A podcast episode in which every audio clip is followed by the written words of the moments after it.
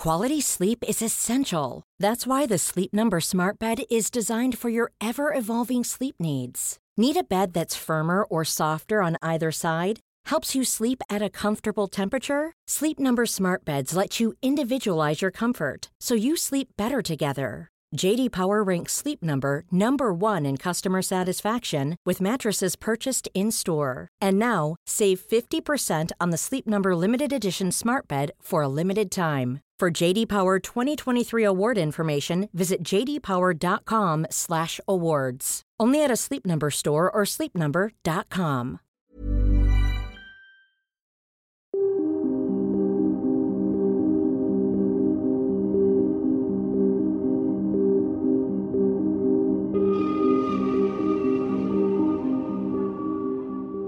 En el año de 1948, un grupo de locales descubrieron el cuerpo de un desconocido acostado en la playa de Somerton Park, Australia, de quien nadie pudo dar información o confirmar su identidad.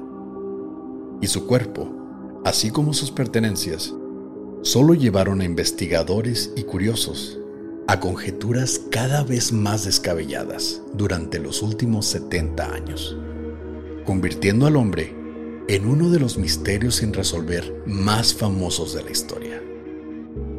Hasta ahora. Esta es la historia del hombre de Somerton.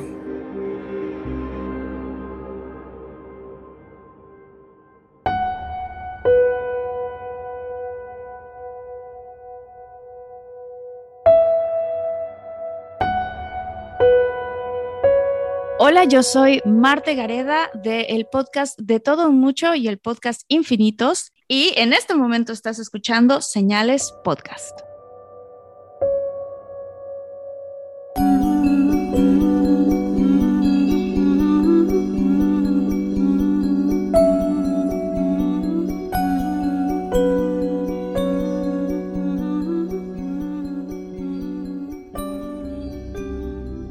Buenas noches y gracias por acompañarnos en un nuevo Viernes Misterioso de Señales Podcast. Extrañaba los Viernes Misteriosos. Son los más interesantes para nosotros porque encontramos temas muy descabellados, Pepe. Tal vez no los más, pero de pronto sí hay algún otro tema o caso que es muy, muy interesante. Por ejemplo, me quedé con un muy buen sabor de boca al descubrir ya la identidad de el hombre de Tauret. Y este es un misterio, yo creo que un poquito más arriba de la historia del hombre de Tauret en cuanto a qué tan famoso es este caso, cuántas teorías hay, cuántas conjeturas. Hay un montón de personas muy al pendiente de este caso y este año es particularmente interesante para este caso en especial. Pero antes de saber lo que acabamos de descubrir, Pepe, vamos a una pequeña pausa y regresamos.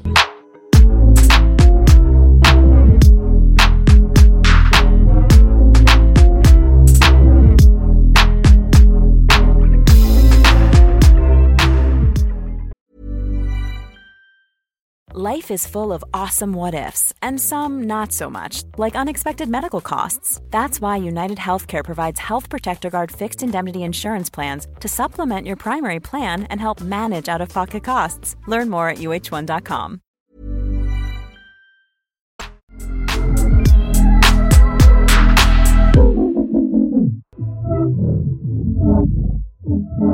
Ya para comenzar el episodio, Oscar, Por suerte este episodio tiene mucha información muy concreta, muy interesante también, además de conjeturas, pero a lo largo de la historia de este programa, de Señales Podcast, de pronto nos llegan algunos comentarios de que usamos muy frecuentemente la palabra supuestamente, no sé, y luego platicamos algo, o aparentemente pasó algo. No es algo personal, obviamente, pero el episodio pasado pasó mucho esto, nos dejaron un, comentario, al menos vi uno, probablemente son más. Pero quería dejar muy claro que esto lo hacemos porque no pretendemos ser expertos en, en nada, simplemente nos dedicamos a contar historias, nos gusta contar historias, pero sobre todo yo me tomo muy en serio la parte de no pretender que sea algo que no sabemos. Y en este episodio pasado de El monstruo de Kichevo, había mucha información muy contradictoria, una fuente decía una cosa, otra fuente decía otra, era muy ambiguo qué pasó, qué no pasó. Por eso siempre somos muy honestos en qué sabemos qué pasó, o entre comillas, porque igualmente las fuentes pueden tener información errónea, por ejemplo. En fin, si usamos esas palabras es para ser honestos y no pretender que sabemos algo que no podemos saber, simplemente. Somos aficionados a cosas interesantes, pero como tú lo dijiste, Pepe, no somos expertos y no vamos a llevar la bandera de expertos. Agradecemos a todos los que nos escuchan y a todos los que vienen a escucharnos contar historias sobre algo que investigamos. Pero de nuevo, no esperen encontrar una verdad absoluta con nosotros porque tal vez ni los mismos que escriben los libros la tengan. No, y con nadie. Si alguien dice pasó esto, cuestiónelo, siempre cuestiónelo. A menos de que haya estado ahí. Sí, y ni así. Pero este caso está impresionante, sobre todo con lo que lleva siendo investigado. Más de 70 años del misterioso caso del hombre de Somerton. El día 30 de noviembre de 1948, cerca de las 7 de la tarde, un orfebre o una persona que hace y repara joyas, de nombre John Lyons, caminaba con su esposa por la playa de Somerton Park en Australia. Cuando pasaron cerca de un hombre recostado en el rompeolas o el muro que está entre la playa y el malecón o la, el pueblo o la calle, y este hombre tenía las piernas cruzadas. La pareja pensó que el individuo simplemente tomaba una siesta, probablemente bajo los efectos del alcohol, ya que el desconocido reaccionó a la pareja que pasaba por ahí, levantando una mano a duras penas, temblando, antes de dejarla caer al suelo. Y aunque el hombre vestía pantalón, camisa y corbata de elegante ver, su posición relajada contra el muro no les causó preocupación por él, por lo que siguieron con su paseo hasta regresar a casa. La siguiente mañana, alrededor de las 6.30 de la mañana, un joven de 16 años llamado Neil Day cabalgaba en compañía de su amigo por la playa cuando vieron al mismo hombre que la pareja del día anterior. Pero esta vez el extraño sujeto permaneció inmóvil aún ante la presencia de ambos y sus caballos. Y unos minutos después, John Lyons pasaba de nuevo por el lugar, en camino a verse con algunos amigos con la intención de nadar, cuando notó la presencia de los jóvenes y varias personas más que ahora rodeaban al hombre en el suelo. Y fue John quien se acercó a él, revisó su pulso mientras notaba un cigarrillo a medio fumar sobre el cuello de su camisa y confirmó que el hombre estaba muerto. Este cuerpo ahora, o este hombre que vieron anteriormente, parecía muy relajado, tenía este cigarro a medio consumir, probablemente había estado fumando antes de que lo encontraran, y simplemente apareció muerto al siguiente día. Pero parecía demasiado tranquilo para estar muriendo. Luego de ser contactadas, las autoridades llegaron al lugar bajo la supervisión del alguacil John Moss, quien revisó los bolsillos del cuerpo en busca de alguna identificación. Pero el hombre no tenía nada con él, ninguna cartera, identificación, pasaporte o bolsillo de algún tipo. Lo único en su posesión eran una caja de cigarrillos, uno detrás de su oreja, por cierto, como si se lo fuese a fumar pronto o luego, fósforos, dos peines, porque hay que estar bien peinado, supongo. Lo más importante cuando sales no es dinero, son peines. sí. Un paquete de goma de mascar de frutas, un boleto de autobús de la ciudad de Adelaide a Somerton y un boleto de tren con fecha del día anterior, 30 de noviembre, que podía ser usado en la estación de la ciudad de Adelaide con dirección a Henley Beach, una playa a 10 kilómetros al norte de Somerton. Aunque el boleto no parecía haber sido usado, y más extraño aún, todas las etiquetas de su vestuario, de su ropa, habían sido removidas. Para situarnos un poquito, Somerton está hacia el suroeste de Adelaide y este boleto que tenía hacia una playa estaba hacia el norte de Somerton y hacia el oeste de Adelaide. Era como un triángulo. No sabemos por qué tenía un boleto de tren a una ciudad que no usó y un boleto de autobús a otra ciudad que sí usó, Pero lo de las etiquetas es algo que llama mucho la atención porque hay otros casos en los que se supone que la persona que encuentra muerta es un espía, algún agente secreto o algo así, como por ejemplo la mujer de Istal, que es un episodio que debemos hacer. Y esta mujer tampoco tenía etiquetas. No sé con qué intención, tal vez para evitar rastrear el país de donde viene, dónde compró la ropa, qué marca es, quién sabe. Pero es algo muy típico en teorías de espías. O la verdad yo tengo otra teoría. Yo cada vez que compro una playera le quito la etiqueta porque me da comezón. Sí. Y es bien molesto, güey. Vas caminando con tu playera nueva y te empieza a dar comezón, ya sea en la panza, en el cuello, donde traiga la etiqueta. Entonces es algo que yo haría, pero no sabemos si, si a este misterioso hombre le daba cosquillitas. Me faltó decir eso, yo hago exactamente lo mismo, no me gustan las etiquetas, pero no sé, quién sabe por qué la gente piensa que somos espías al parecer. Yo tengo mis sospechas sobre ti, pero eso no es el tema de hoy. pero lo más raro de todo era el cuerpo mismo. Ya en la morgue, los forenses describieron el cuerpo como un hombre de 1.80 metros de estatura, de descendencia europea, cabello castaño rojizo de entre 40 y 50 años de edad y de buena complexión, especialmente sus piernas. Por alguna razón, las pantorrillas del cuerpo llamaron la atención del taxidermista Paul Lawson y luego del público en general, ya que se describieron en el reporte como altas y bien desarrolladas, como se suele observar en mujeres. Es decir, se creía que solía usar tacones. Además, decía la descripción, los dedos de sus pies se unían hacia el frente, como si usara zapatos de punta regularmente. Pero eso no es todo. La dentadura del hombre carecía de dientes incisivos laterales, una condición llamada hipodoncia que puede afectar hasta el 20% de la población. Algunos síndromes congénitos pueden ser también la causa, como la trisomía 21, pero los rasgos del hombre no daban señas de ser este el caso.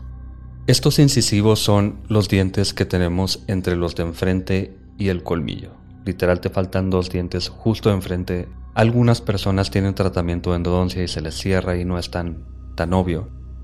De nuevo, no sabemos exactamente si este es el caso del hombre de Somerton o si tenía literal un espacio entre los dientes, pero era algo muy característico, muy notable, probablemente heredado, así que es algo que la gente, al menos sus familiares, por ejemplo, podrían notar, algún dentista podría notar.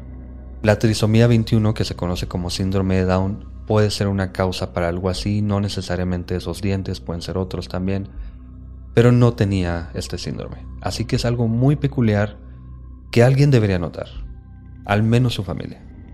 Y las piernas, yo no sé qué hace un taxidermista notando las piernas de un cuerpo. Supongo que se veían impresionantes como para que se fijaran eso, ¿no? Luego volvemos con el taxidermista, pero hace muchas suposiciones muy extrañas de que probablemente usaba tacones, probablemente uh, bailaba, inmediatamente la gente pensó que era un bailarín. No sé por qué la fijación por las piernas. Quién sabe, a lo mejor sí utilizaba tacones, no sabemos. Eran los 40, tal vez no era tan de esperarse, digamos, que alguien utilizara tacones, un hombre utilizara tacones. Pero hay una obsesión un poco extraña con las piernas. Por último, las circunstancias de su muerte eran totalmente desconocidas, más allá de tener el estómago lleno de sangre. Pero la causa oficial fue simplemente insuficiencia cardíaca, con razones importantes para suponer envenenamiento. Aunque sin rastros de veneno alguno o vómito, usualmente presente en casos de envenenamiento con glucósido, el único químico que los expertos no pudieron descartar, pero la dosis debió haber sido muy pequeña para no dejar rastros. Pero el coronel Thomas Cleland teorizó que el hombre pudo haber vomitado en camino a la playa antes de morir donde fue encontrado, oficialmente cerca de las 2 de la mañana. Este coronel piensa que la pareja primero vio al hombre vivo todavía, como a las 7 de la tarde aproximadamente. Murió como a las 2 de la mañana y luego lo encontraron en la mañana a las 6 más o menos, ya muerto. Según ellos, el glucósido podría haberlo matado si era una dosis muy pequeña, si tenía mucho tiempo ya envenenado y no hizo absolutamente nada por mejorar. Probablemente vomitó en el camino a esa playa donde quedó su cuerpo últimamente, pero no se encontraron rastros de el veneno o el químico, ni de vómito, en el cuerpo, en el lugar, en el estómago, en ningún lugar. Así que simplemente no se sabe cómo murió. Y aunque las autoridades hicieron pública la foto de su cara, nadie se contactó para identificar al fallecido. Además, sus huellas dactilares no se encontraron en ninguna base de datos policial, razón por la que se contactó al taxidermista ya mencionado para hacer un busto de su cabeza para el futuro, que es como una estatua, digamos. Sabemos que es un busto, ¿no? Sí.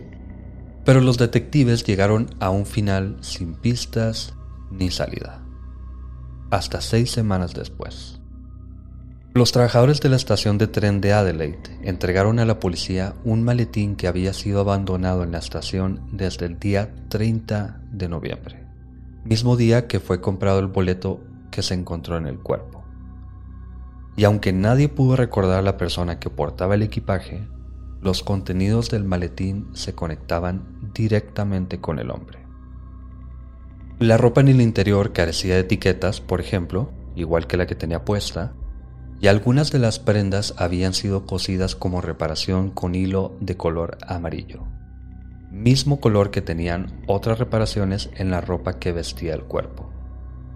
Y ya conectados el equipaje y el cuerpo, la pista más prometedora fue un nombre escrito a mano en algunas de las prendas. El nombre decía T. Kian tal vez el nombre de él, como típico al, niño que le ponen su nombre en la ropa interior para que no la pierdan. No sé dónde salió ese cliché, pero así imagínense con pluma el nombre o su nombre en las etiquetas. Eso se hacía mucho en Estados Unidos en los 50, 60. Yo creo que es un cliché. Pero sí, de ahí, de ahí salió. O sea, sí llegó un momento en que había muchos niños. Ahorita hay muchos niños que se llaman Calvin Klein y Fruit of the Loom etcétera. Que no tiene una cornucopia, por cierto. ¿No? No. ¿Ya no tiene una cornucopia? Nunca tuvo una cornucopia. ¿Es un efecto Mandela? No mames. Es el más conocido. No mames. sí. Fruit of the Loom siempre tuvo una cornucopia. Nunca tuvo una cornucopia. Diablos. De hecho, esa es la razón. Yo me acuerdo perfectamente del por qué sé que es una cornucopia. Yo me acuerdo haber buscado cómo se llamaba ese cuerno por haberlo visto en Fruit of the Loom.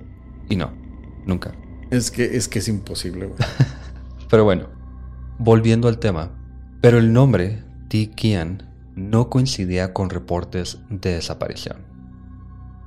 Curiosamente, la policía contactó a un sastre para que revisara la ropa, quien dijo que algunas de las reparaciones en la vestimenta habían sido hechas con máquinas de coser que solo se encontraban en Estados Unidos. Hay casos en los que contactan a investigadores, contactan a forenses. Expertos en balística. Exacto. Casi todos los casos involucran a un medium, por ejemplo. Este es el primer caso en el que llaman al sastre de planta para el FBI. Tiene un sastre, bueno, no el FBI obviamente, pero tienen un sastre. No entiendo para qué llamaron un sastre. Pues que son los 40 y es Australia, güey no sabemos qué pasaba en Australia. ¿Y todo está al revés en Australia o cómo no, no de hecho, sí, si has visto el episodio de Los Simpson, Bart llama, le pregunta a un niño cómo corre el agua allá y corre diferente y tiene que ir a preguntarle al vecino. Eh, todo corre diferente allá, güey. Es Australia. bueno, le llamaron al sastre forense, digamos. no sé cómo supo que solamente una máquina americana podía hacer esto. Yo pensaría que hay máquinas americanas en Australia para ese momento. Pero bueno, él dijo... Pero como sastre, y ahí, y ahí sí puedo ponerme más del lado del sastre forense policíaco FBI, es que como sastre tradicional, sí hay máquinas americanas aquí, pero tú sabes cómo cosen. Entonces dices, esta máquina es americana o esta no ha llegado hasta acá todavía es un modelo muy avanzado, es un modelo que hace este tipo y solo las conocen en América. Solo podemos saber que las consigues en América. Entonces eran los 40, los tratados de comercio eran todavía un poco más limitados. Bueno, no vamos a hablar de geopolítica, pero se me hace muy específico. Pero según él y los investigadores, esto quería decir que el hombre podría ser americano, podría ser turista frecuente, o simplemente compró la ropa ya usada ya en Australia y de alguna forma llegó a, de Estados Unidos a Australia y la compró. En fin. Otros artículos en el maletín eran un equipo para hacer planillas o para dibujar, hacer letras así como muy, muy geométricas y esto pensaban que lo utilizaba probablemente para ponerle nombre a maletas, a cajas y trabajar en un barco, por ejemplo. Cosas para hacer etiquetas, digamos. Así como sobres y estampillas de correo, crema y navaja para afeitar, un desarmador, por si se le atravesaba un tornillo. Llevaba dos peines, güey. un desarmador y un cuchillo de cocina, por si se le atravesaba un pan. Una carne asada. Nada parecía tener sentido y las autoridades, así como curiosos en general, comenzaron a perder el interés por la identidad del hombre. Hasta cinco meses después.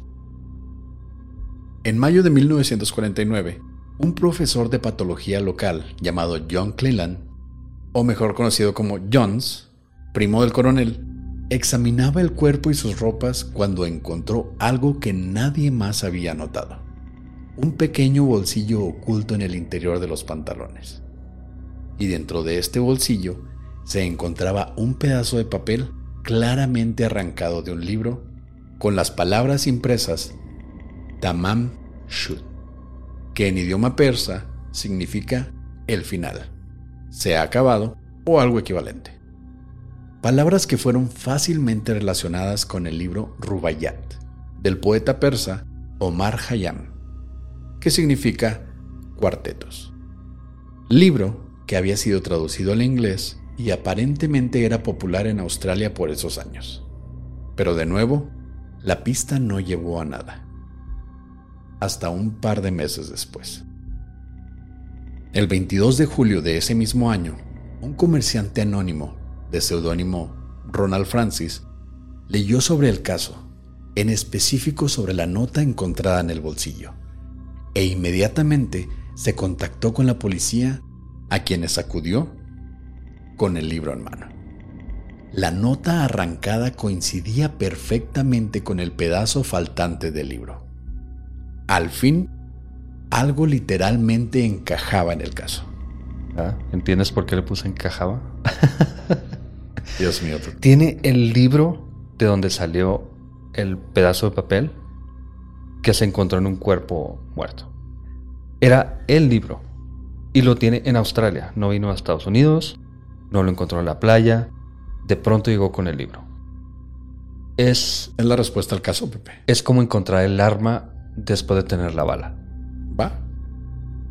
Pero, al cuestionar al hombre sobre el libro, este dijo que lo había encontrado en el asiento trasero de su carro a finales del año anterior, luego de salir de compras con su cuñado a solo unas calles de la playa de Somerton. El primo del cuñado, del amigo, no sé.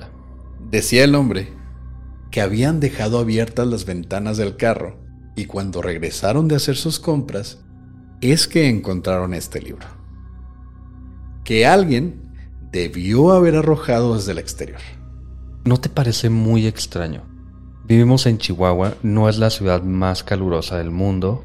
En Australia obviamente sube mucho más la temperatura, pero jamás he dejado la ventana abajo para que no haga calor. De hecho, yo sí, cuando sé que estoy en un lugar seguro, dejo las ventanas abiertas para que corra el aire, porque si las dejo cerradas, se concentra el calor adentro del carro, abres la puerta y es, es un horno. Entonces, yo sí entiendo el dejar las, las ventanas abiertas, supongo si sabes que es un lugar seguro. O sea, es Australia, no es conocido por un lugar lleno de criminalidad. Australia fue, literal, fue conquistado por la escoria de Europa de Inglaterra específicamente. Nosotros fuimos por la escoria de España. Entonces, no entiendo tu punto. Exacto. Si yo no dejo las ventanas abajo aquí, menos las voy a dejar en Australia. O, igual. Pero bueno, digamos que las dejo abajo. ¿Cuál es la posibilidad de que alguien llegue o pase, aviente un libro y se vaya? Pues al parecer sí hay una posibilidad y este hombre encontró ese libro donde le faltaba una pieza que fue la pieza encontrada en el bolsillo secreto del pantalón del cadáver de la playa. Pero se teorizaba que tal vez este hombre, que ahora está muerto obviamente, pudo haber pasado por ahí porque está solo a unos kilómetros de la playa donde fue encontrado. Aventó el libro después de quitar ese pedacito de hoja, se lo metió en el pantalón y así llegó ahí el libro. Es una suposición porque no sabemos de dónde llegó ese libro. Pero el hombre dijo haber encontrado el libro dentro de su carro el 20 de noviembre, 10 días antes de que muriera el hombre de Somerton. ¿Camina muy lento porque iba envenenado? no va a durar 9 días en llegar a 10 kilómetros de ahí, güey. Sí, no. Pero algo parecía ser claro. Este pero es positivo. Algo parecía ser claro. Quien sea quien fuese el dueño de este libro, al parecer quería que fuera encontrado pues en la última página del libro se habían escrito dos números de teléfono y un misterioso código de letras. El primer número de teléfono era de un negocio que no parecía tener nada que ver con el caso, y el dueño no pudo dar información del hombre de Somerton ni nada, él no sabía nada. Pero el segundo número era el teléfono de una enfermera llamada Jessica Ellen Harkness o mejor conocida como Joe Thompson, ya que estaba comprometida con un hombre llamado Prosper Thompson, mejor conocido como George Thompson. Te amas Prosper, pero te vamos a decir George. y hay diferentes sobrenombres, pero le vamos a seguir diciendo Prosper. Sí, porque si no sería mucho más confuso con todos estos nombres. Sí. En fin, Jessica tenía 28 años de edad y vivía en la ciudad de Glenelg, en el mismo condado que Somerton. De hecho, su hogar se encontraba a unos 400 metros del área en que se encontró el cuerpo, por lo que las autoridades le pidieron intentar identificar el cuerpo. Bueno, le pidieron identificar el busto, pues el cuerpo del hombre había sido enterrado el 14 de junio, un mes antes. Al fin, desde noviembre se murió el pobre hombre y hasta junio lo enterraron. Lo trajeron por todos lados. Lo vio un taxidermista, probablemente lo vio el sastre también, el coronel, el encargado, el todo el mundo. Todos querían ver sus piernas. sí. Pero al fin lo enterraron. Y aunque Jessica dijo no reconocerlo, el taxidermista, Paul Lawson, comentó que Jessica parecía estar a punto de desmayarse luego de ver el busto que es el mismo taxidermista que notó las pantorrillas, a mí se me hace que este taxidermista quería inventar un drama. No sé por qué son como dos observaciones muy específicas que si no las mencionamos probablemente no pasa absolutamente nada después, aunque Jessica tiene algo ahí medio raro. Pero hay otra versión de que no fue el taxidermista el que vio a esta mujer casi desmayarse al, al ver el busto, pudo haber sido también el detective Lionel Lane. No sabemos cuál de los dos, yo creo que más bien fue el detective. Pero la versión que se cuenta más es que fue el taxidermista. Pero bueno, no pasó de ahí. Aunque Jessica sí les dijo a las autoridades que ella le había regalado una copia del libro Rubaiyat a un amigo suyo hacía cinco años, en 1944, a un hombre llamado Alfred Boxall. Según ella, era costumbre regalarles algún objeto interesante a los hombres antes de irse a la guerra. Y ella decidió regalarle el libro, pero jamás volvió a saber de él. Pero eso no importa, porque ahora Pepe sabemos el nombre del dueño del libro. Y luego de una búsqueda exhaustiva, las autoridades encontraron a Alfred. Vivo. Vivo. Ajá. Y no solo eso, Pepe. Aún tenía su copia del Rubayat y estaba en perfecto estado. No le faltaba ninguna parte. Entonces la enfermera, nada que ver. Pues nada más vivía cerca de Somerton. Nada más. Al parecer. Solo quedaba una pista. El código. Seis líneas de letras, aparentemente al azar. Dos de esas líneas tachadas o rayadas. 51 letras en total y nada. Nadie ha podido descifrar este código Algunas personas piensan que pueden ser las iniciales de diferentes párrafos porque literal es A, M, B, G, D. La siguiente línea es W, Q, B, R. No tienen sentido alguno, algunas están tachadas como dijiste. No sabemos absolutamente nada de este código. Simplemente no había más información, más pistas, nombres o números, nada. Así que las teorías conspirativas han sido desde ese entonces lo que han mantenido el interés en el caso.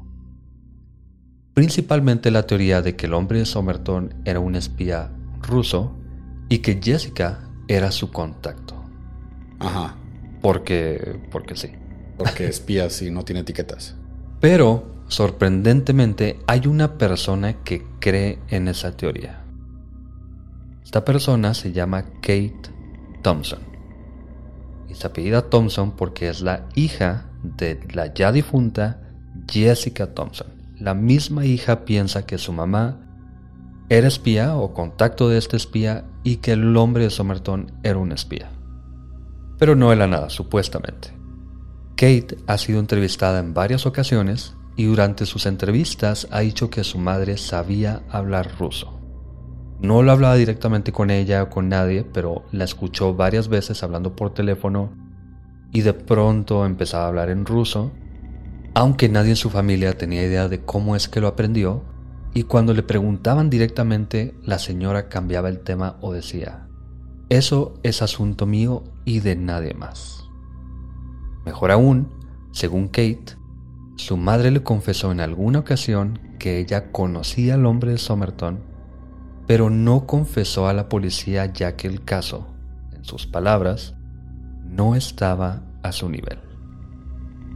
Esto se pone buenísimo, muy loco y no le creo nada. Ni yo. Kate nada más buscó una forma de sacar dinero de ahí. Dijo, ¿sabes qué? Pues a mi mamá la entrevistaron una vez. Yo la escuché hablar ruso un día. Dijo vodka. sí, no, no le creo absolutamente nada. Obviamente había espías rusos en Australia, pero yo creo que ninguno. Bueno, es probable que alguno haya sido una enfermera, tiene que vivir vidas relativamente normales, cosas así. Pero no le creo absolutamente nada a ella. La otra teoría importante es la del profesor de física de la Universidad de Adelaide, Derek Abbott, quien por alguna razón ha estado obsesionado con este caso. Derek de alguna forma tuvo la oportunidad de analizar el busto de cerca por el año 2009 y notó algo bastante curioso. Las orejas del hombre de Somerton tenían una malformación llamada concha convexa, condición que afecta a muy bajo porcentaje de la población. Así que ya son dos características muy particulares con las que Derek estaba seguro que descubriría la identidad del hombre de Somerton. Esta malformación es muy extraña, pero en, el, en la oreja tenemos dos cámaras, digamos, una en la que te pones los audífonos y otra más arriba, más chiquita. En este caso están invertidas. La abajo es muy pequeña, es imposible ponerte audífonos, sobre todo es imposible ponerte un aparato para escuchar si tienes problemas de oído. A veces causa problemas de audición, puede causar algunos problemas, pero es algo muy particular que si alguien no notó lo de los dientes, probablemente lo de las orejas, sí. Porque es, es muy llamativo. Buscas fotos en internet y es muy llamativo. Esto me causa otra inseguridad de cuando vaya a comprar un boleto en algún lado me van a estar viendo las orejas y los dientes. no creo. Pero una tiene aparentemente una posibilidad de 20% de estar presente lo de los dientes, que yo creo que es menos, porque honestamente no me fijo tanto, pero no creo que haya visto a alguien así.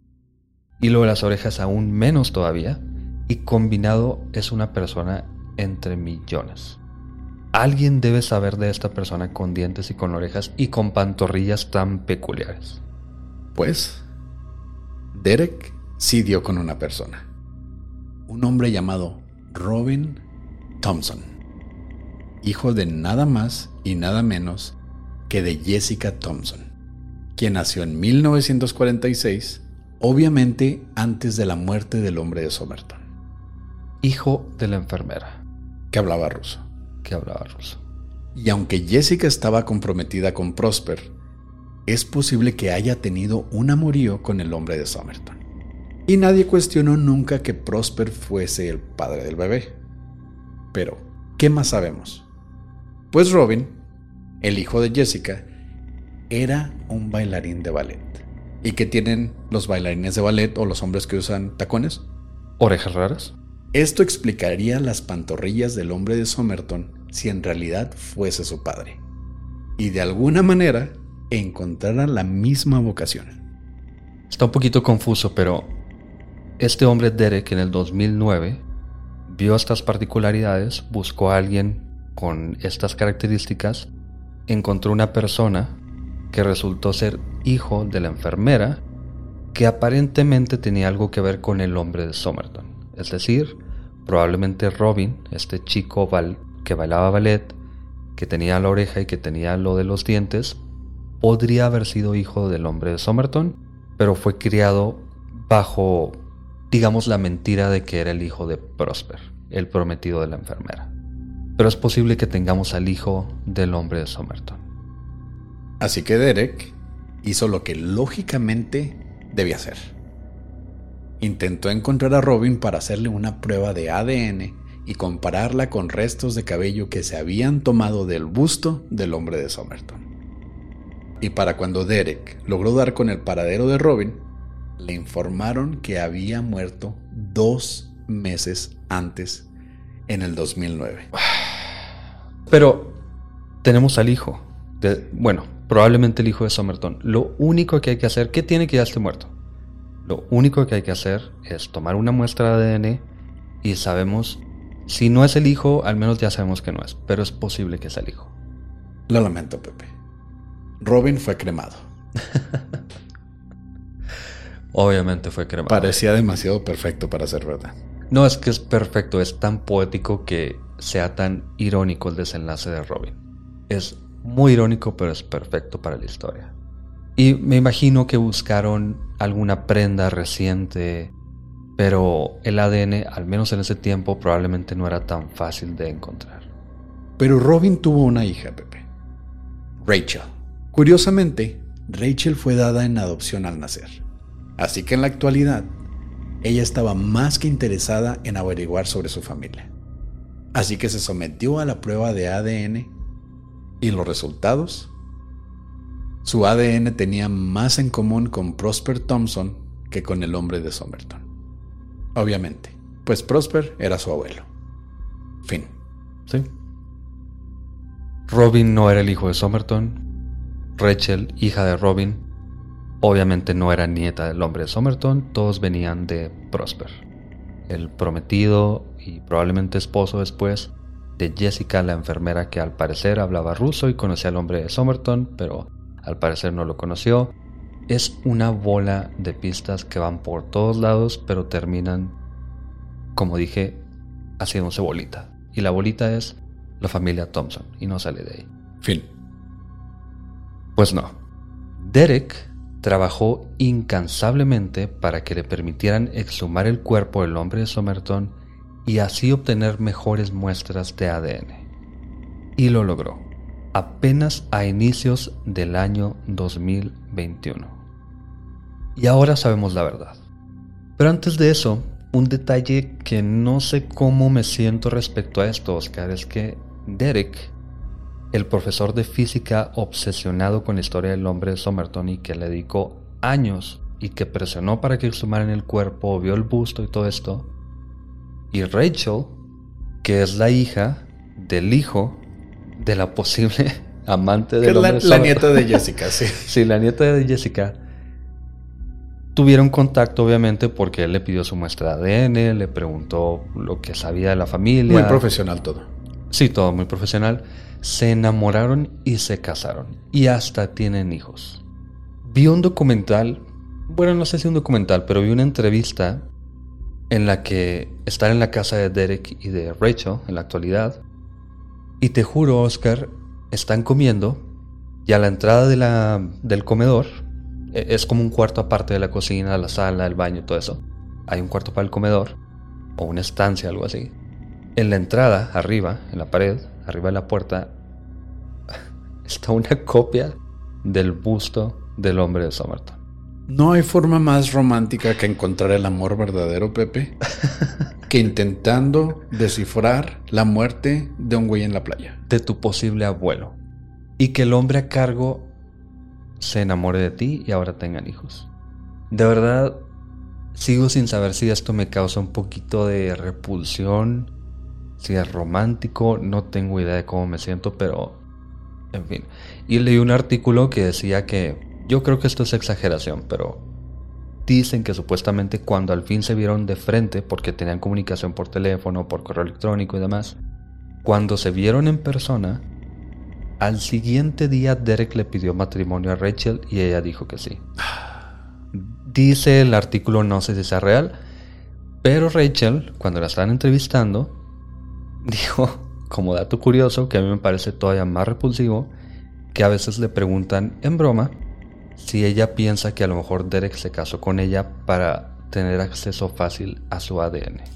Y ella dijo, antes de que hagas esos sonidos que ya estás haciendo, ella dice, entre bromas supuestamente, que sí lo ha pensado. vamos, vamos a la verdad, Pepe. Vámonos a la verdad. El pasado 26 de julio del 2022, hace poco más de dos meses, Derek dio la gran noticia. Ahora tenía el nombre e identidad del hombre de Somerton. Me estoy frotando las manos porque ya sabemos y esto se va a poner bueno. Espero. El nombre del hombre de Somerton era Charles Webb. Webb. Webb. Charles o, Webb. O sea, no era Thompson, no era nada. Webb. Charles Webb nació el 16 de noviembre de 1905 en Melbourne, Australia, a unos 700 kilómetros de Adelaide. Fue el hijo más pequeño entre sus cinco hermanos, entre una mujer de Australia llamada Elisa Amelia Morris y un hombre alemán llamado Richard August Webb. De ahí viene lo de la descripción de que tenía cara europea el hombre de Somerton. No tenía nada que ver con espías, con turista, un alemán llegó a Australia, se enamoró, tuvo un hijo y ya. Bueno, tuvo seis hijos y ya. De adulto, Charles trabajaba como ingeniero eléctrico y se casó con una mujer llamada Dorothy Robinson, quien se divorció de él en 1947 luego de que Charles desapareciera. Mejor aún, Pepe. Charles tenía un cuñado llamado Thomas King, que a su vez tenía un hijo militar quien murió durante la Segunda Guerra Mundial, y las pertenencias de este hijo, es decir, el sobrino del hombre de Somerton, fueron entregadas a sus padres. Entre estas, un mapa de Chicago y ropa. Así que es posible que la ropa del hombre de Somerton fuese en realidad de su sobrino muerto que visitó Estados Unidos, específicamente Chicago, en Illinois. Así que ya sabemos cómo llegó el hilo que detectó el sastre. Ya sabemos por qué dice T. King en la ropa. Simplemente tenía ropa de segunda, tercera mano ya para entonces. Pero ¿por qué desapareció? La mujer, bueno, su ex esposa, se divorció de él no porque desapareciera en el sentido de que nadie lo encontraba, sino por abandonamiento, pero por alguna razón le dijo desaparecer. Y algo muy triste es que al parecer ella, después de aplicar para el divorcio por desaparecer su esposo, a las semanas publicó un anuncio en el periódico en la sección de, de conexiones perdidas, en la que decía, me voy a divorciar y si no te presentas en tal fecha, se va a dar por terminado este matrimonio. Ella seguía buscando a Charles, que ya sabemos que es el nombre del hombre de Somerton, pero nunca apareció. Y esto fue solamente un año antes de que, pues, que muriera. Fue por cigarros. Fue por cigarros y literal los tenía en su ropa. Pero ¿cómo es que murió Pepe? ¿Cómo es que murió? ¿Por qué abandonó a su esposa tres años antes? ¿Y por qué tan misteriosa la historia de Jessica? Como decíamos, No creemos que ella hablase ruso. La hija encontró la oportunidad de hacer historia o de hacer entrevistas, obtener dinero. Yo no creo absolutamente nada de eso. Lamentablemente ahí termina la historia del hombre de Somerton en una historia muy mundana, que fue mucho más divertido mientras no sabíamos la verdad, aunque hay una aclaración. Derek, el profesor que está muy encasillado en encontrar la verdadera historia. Y casado con la nieta de Jessica. él se contactó con una genealóga forense llamada Colleen Fitzpatrick, que aparentemente es muy reconocida mundialmente. Y ellos encontraron a primos de tercera generación del hombre de Somerton solamente usando los cabellos encontrados en el busto. Estos cabellos tienen ya 70 años, es ADN que no es conclusivo y encontraron a la persona, o supuestamente la persona, muy circunstancialmente. Encontraron a tres personas que estaban relacionadas con él. Luego hicieron un árbol genealógico de más de 2.000 personas y fueron descartando personas hasta que encontraron al que creen que cumple con la historia, con las descripciones de él, con un montón de cosas. No saben si él, Charles en este caso, tenía lo de las orejas, lo de los dientes, lo de las piernas. No tenía caso que un ingeniero tuviese esas piernas, por ejemplo. Así que no es conclusivo, aunque Colin, por lo que yo leí, es muy creíble, pero no sabemos. Entonces, un misterio que se resolvió con, dándonos una identidad después de 70 años de investigación, acaba de crear un nuevo misterio para ver cómo sucedieron todas estas cosas. Tal vez era un bailarín espía ruso O tal vez en ese momento no se podría pensar, pero yo pensaría que, digamos que se utilizaba tacones, se fue, se separó de su esposa, tal vez tenía algo con algún hombre. Tal vez era transgénero. Sí. Sí, es posible que simplemente se haya cansado de tener una vida doble. Y quién sabe, a lo mejor hasta por despecho terminó ebrio, a lo mejor, y se murió de un infarto.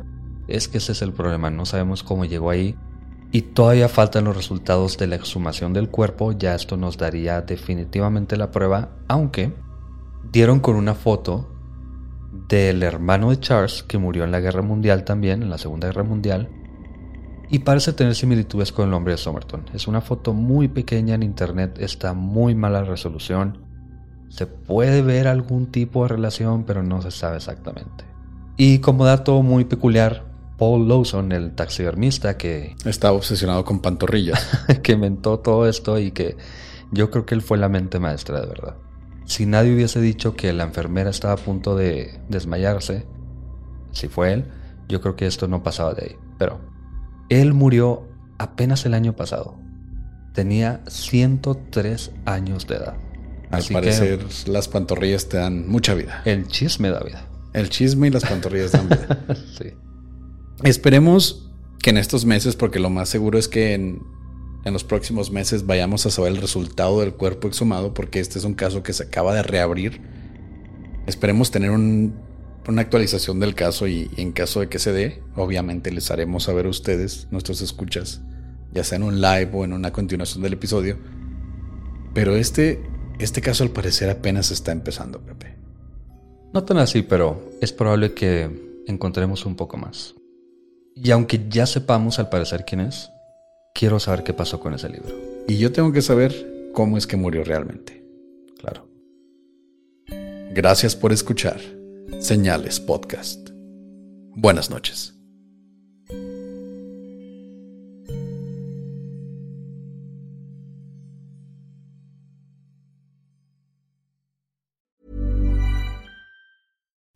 Would you like to look five years younger? In a clinical study, people that had volume added with Juvederm Voluma XC in the cheeks perceived themselves as looking five years younger at six months after treatment. Look younger, feel like you. Add volume for lift and contour in the cheeks with Juvederm Voluma XC. Reverse signs of aging by adding volume to smooth laugh lines with Juvederm Volure XC.